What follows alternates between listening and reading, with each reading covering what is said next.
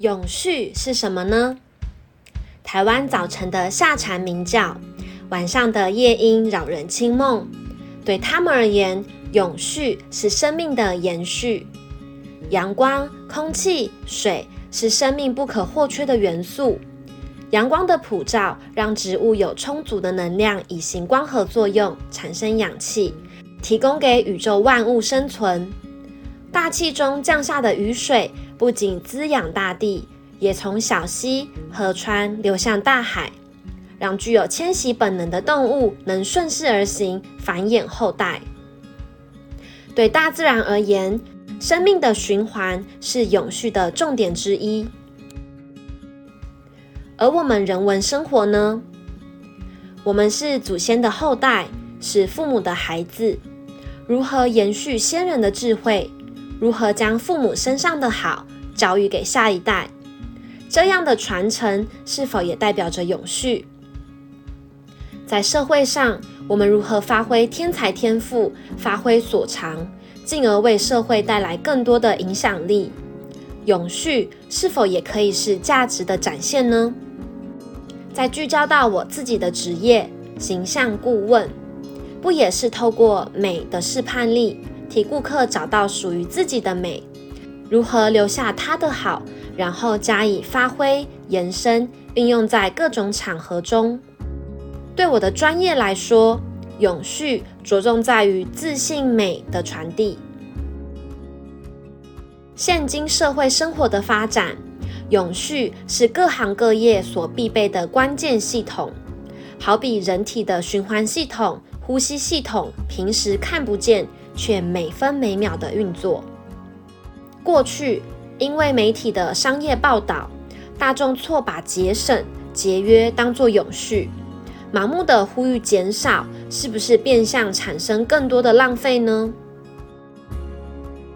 古人早在千年前就明白，物尽其用，其实就是开启永续的大门。近年，由于地球村观念、网络的速度、资讯的交换、物流的便利。形成人类社会急速发展，永续的重心巧妙地漂移，精准在效益与效率上。如何将生活中的一切有效地运用？大至一个国家的电力运作，小至一杯水的产能。好比生意的一块钱，将其成本转换成最大效益，成了现今和未来永续的基本架构。有效的转换与发挥，远远比节约带来更大的节省。永续不再只是国家政策、企业需要正视的经济问题，永续早已存在于我们的食衣住行娱乐。与人们息息相关的是，有一项最重要的居居住的居，我们的居住空间。据统计，人一天二十四小时中有十八小时处于室内。在建筑领域中，也正默默努力地执行永续计划。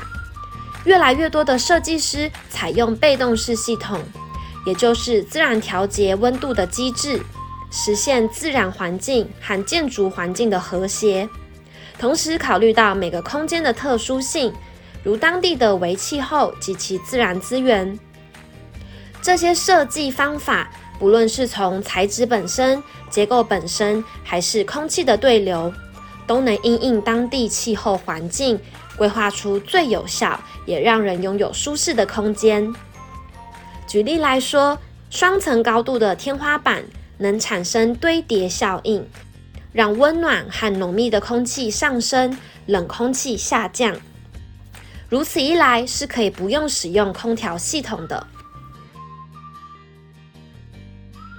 二零一九年，丹麦的建筑团队 BIG 在哥本哈根的发电厂借由燃烧垃圾来取得电力，同时将建筑融入城市的社会生活中。建筑的屋顶和立面可以攀爬，还有一个全年开放的人工滑雪场。这样的创新设计被列为二零一九年最值得期待的十大新建筑之一。如今，我们能将大自然与人们所重视的永续做巧妙的结合，运用在建筑空间中，正能量建筑因此而生。所谓的正能量建筑 （Energy Positive Buildings） 指的是建筑物本身所产生的能量比消耗的能量更多。其中最广为人知的是位于挪威的建筑事务所 Snow Hutta。这栋建筑有一个五角形的屋顶，上面覆盖着太阳能电池板。在夏天漫长的日照中，可吸收足够的太阳能，并储存到冬天使用，解决当地冬天昼短夜长的问题。因为结构特殊，其所能产生的能量是建筑物本身耗能的两倍。不仅如此，此栋建筑所产生的再生能源还可以提供给附近的居民使用。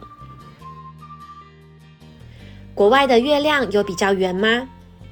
台湾有许多隐形冠军，拥有不同的永续技术，现在就像英雄联盟般的整合起来了。他们找到人们的根本问题，并从大自然的运作法则中找到解决方案，整合于技术中。想象我们居住在一个全能自给自足的建筑中，使用的电来自于多种曲面的太阳能板。拥有极低的发电门槛与极高的储能系统，因为每片板子都是独立作用的，即使屋顶的太阳能板被鸟儿用坏了局部，也不影响整体的运作功效。电力是国计民生及企业发展的重要基石。台湾电力公司是台湾主要的电力供应者，三度获得台湾企业永续奖。对于永续经营，已朝永续电力、智慧电网、友善环境等方向着手进行。如何提高发电效率，增加洁净及低碳能源比例，持续推动能源转型，稳定供电，一直是台电人的使命。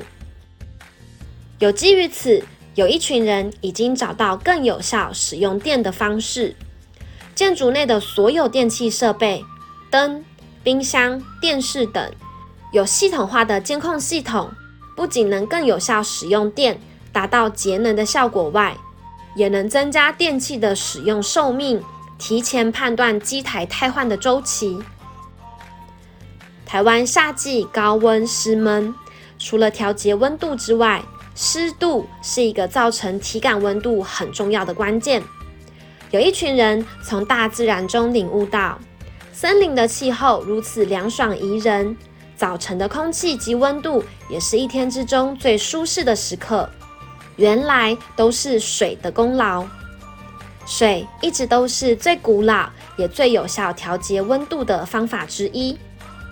但早期我们着重在被动冷却建筑上，如今博士们进一步的将水的特质发挥到最大。透过开发的技术，让水吸附及释放热量的能力发挥到极限，来调节我们居住的空间。在文明病日益严重的环境下，大家会发现，药可以解决急性的健康问题，却无法解决人长期的健康问题。如何透过物理的方式调节身体的健康状态，回归到中庸？有一群人将中医的精华及科技结合，用微观的角度来解决人根本的健康问题。重点是不会产生任何的副作用。有这么一群人，认真的解决社会生活根本住的问题，朝大自然的居住正义努力。来自台湾的各个角落，这群人。拥有着同样的信念，在对的时机结合在一起。这些技术早已悄悄地出现在我们的生活周遭：化工厂、污水厂、古迹餐厅、连锁面包店、中央厨房，已经透过能源管理系统来监控电，节省了百分之三十以上的电费。还可以经由预测机台故障的可能性，提前告知维修。以确保机台不影响营运的状况。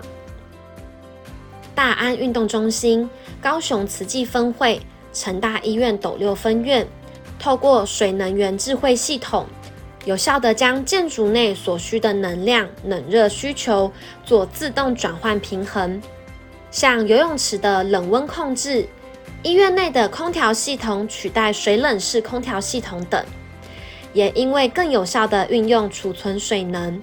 未来面临气候极端可能发生的洪灾、旱灾，做好准备，以备不时之需。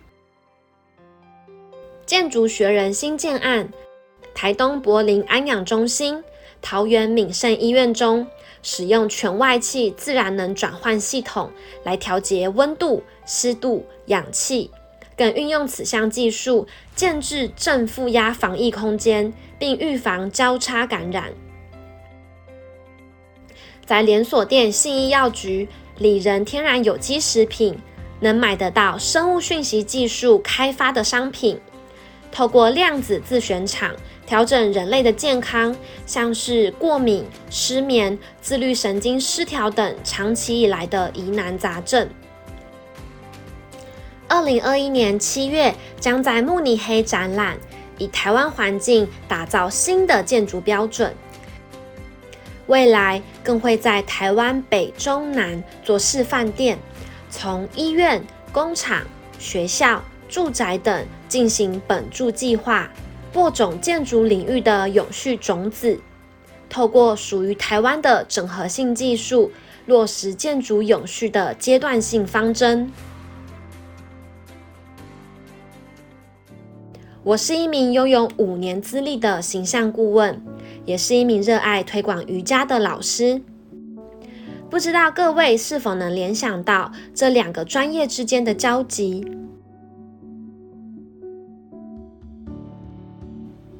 是美的延伸。人不论性别、年龄，天生喜爱美的事物，容易受美所吸引。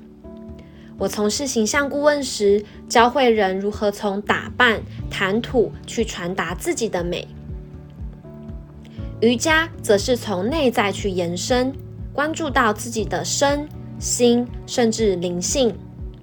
而最最核心的美，那种与众不同的美，大家知道是什么吗？是健康。人一旦失去健康，看气色就察觉得出来，甚至是你讲话的底气。即使穿再美、再厉害的衣服，都会变成衣服穿人，而不是人穿衣服。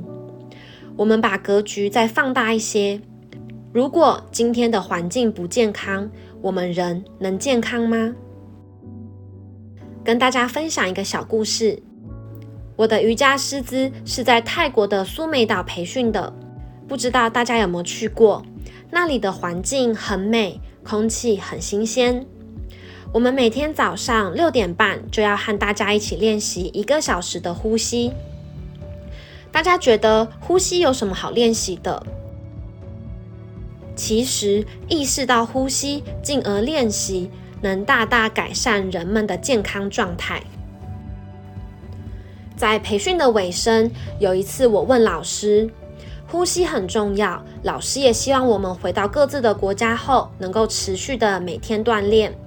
但如果我的国家空气品质没那么好，我究竟要选择在室内呼吸还是室外呼吸呢？老师当时的回答是室内，因为室内至少可以控制空气品质。当我回到台湾后，开始推广瑜伽，引导学生练习呼吸。这才深深的体会到，大部分的人都忽略密闭空间空气品质的重要性。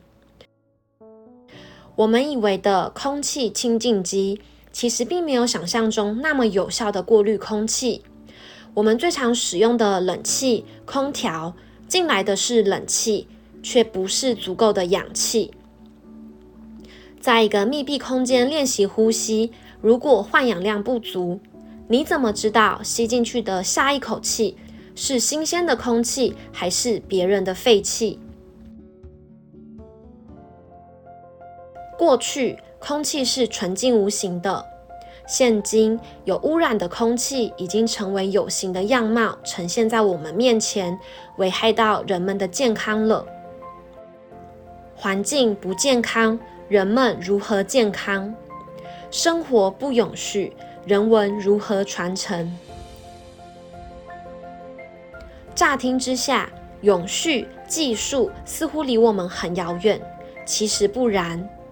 这些研发可以融入到我们居住的空间中。有趣的是，这一切都整合在人们居住的空间中。我们无需改变太多生活习惯，房子都要盖，是不是也大大减少围老的繁琐与危机？只需要住进来，便开始在产生正能量循环了。这就好比漫威的英雄漫画。从一开始，每个英雄都各自有其特色。蜘蛛人、钢铁人、黑寡妇都在用自己的力量为人类社会尽力。但随着时代变化的速度越来越快，单打独斗发挥的效益效率有限。如果我们对生活的认知更广更深，就应该知道这个时代是英雄联盟的时代。